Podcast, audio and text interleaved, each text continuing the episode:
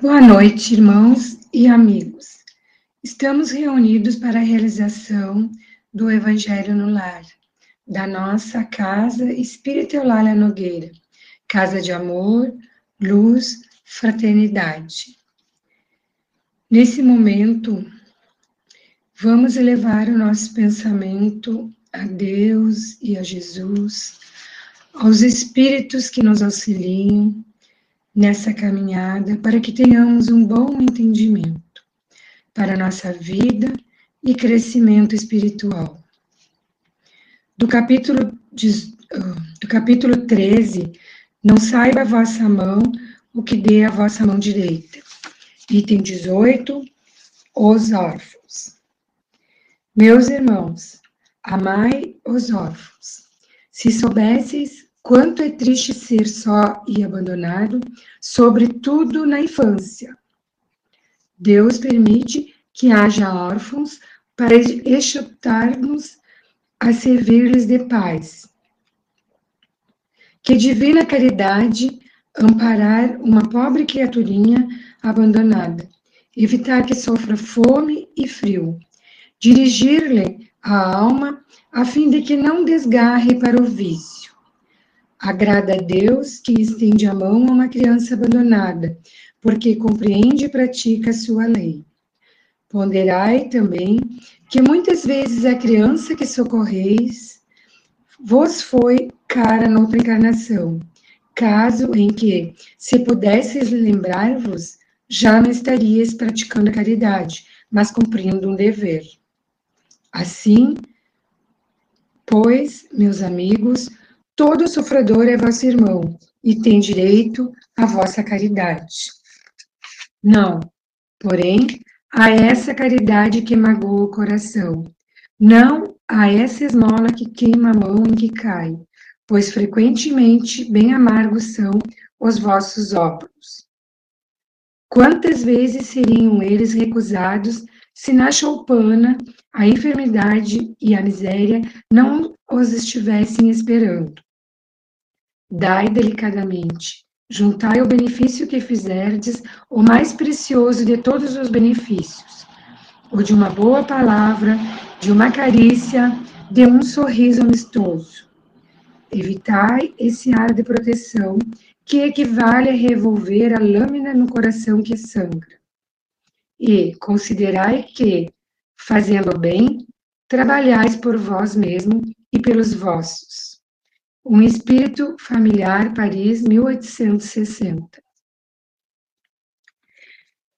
Irmãos, no meu entendimento, é uma leitura curta, mas profunda, chamando a nossa atenção em relação aos órfãos, carentes de afeto, amor e amparo.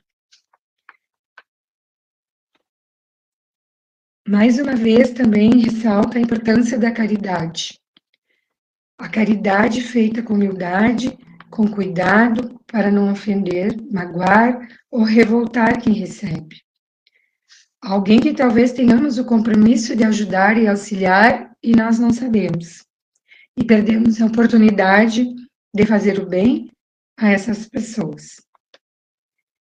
Que possamos dar um sorriso, uma palavra, um gesto de carinho, uma oração por esses irmãos, fortalecendo-os e nos tornando pessoas melhores. E a gente vai aprendendo, né, na nossa doutrina, que tem várias maneiras, né, da gente fazer a caridade e que a gente pode, mesmo que seja com, com um abraço, com uma conversa, com uma fala, né, com um momento que a gente vai tornar essa pessoa um pouco mais alegre ou fazer com que essa pessoa se sinta amparada, né? Do livro Vivendo o Evangelho, do Espírito André Luiz, eu vou ler o item 170, que é órfãos.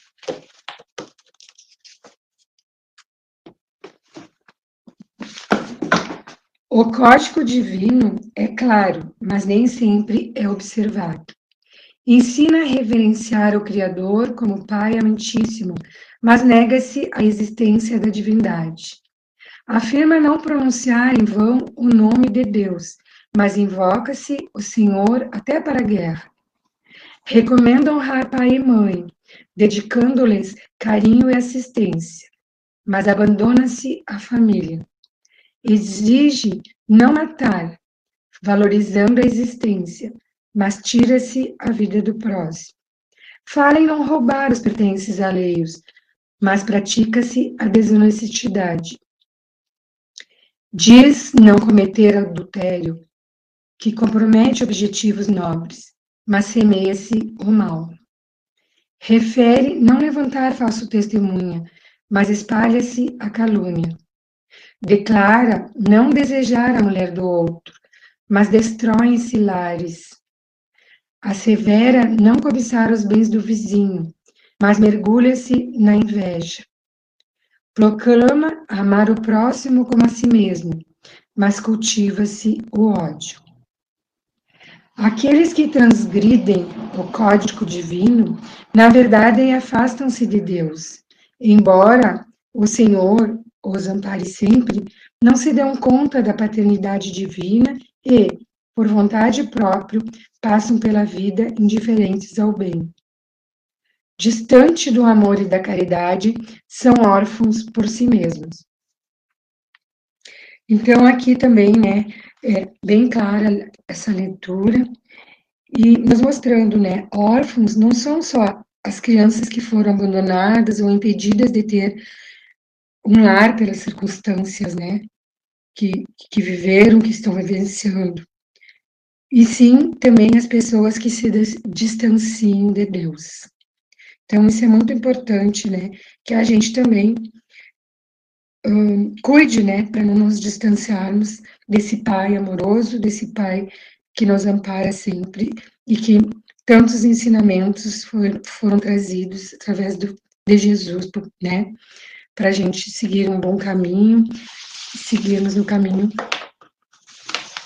certo, correto, né, mesmo com todos ainda nossos defeitos, as nossas, uh, nós, as nossas dificuldades em, em nos ainda nos mantermos, né, sempre no caminho certo, no caminho reto e superando os nossos defeitos e as nossas egoísmo, nossos orgulho, né, que muitas vezes a gente ainda tem bem em alguns momentos.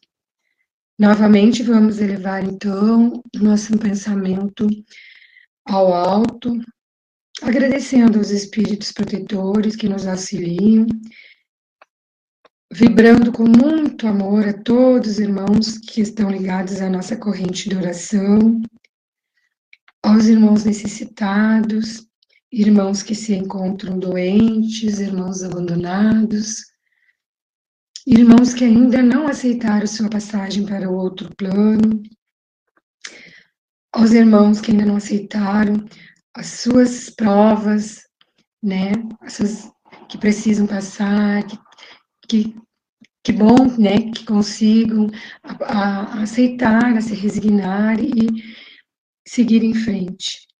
A todos os irmãos que buscam, que estão em busca de uma palavra de consolo. Pedimos pela paz mundial, pela frutificação das nossas águas, que possam receber a medicação conforme as nossas necessidades. Pedimos pela limpeza da nossa casa. Pedimos por cada um de nós que possamos receber energias positivas, que a gente possa estar terminando esse nosso evangelho muito melhor do que estávamos quando começamos a nos concentrar e a fazer a, a, novamente a assistir, a escutar o nosso evangelho de toda noite. Uma boa noite a todos, que a paz de Jesus esteja com todos e que assim seja.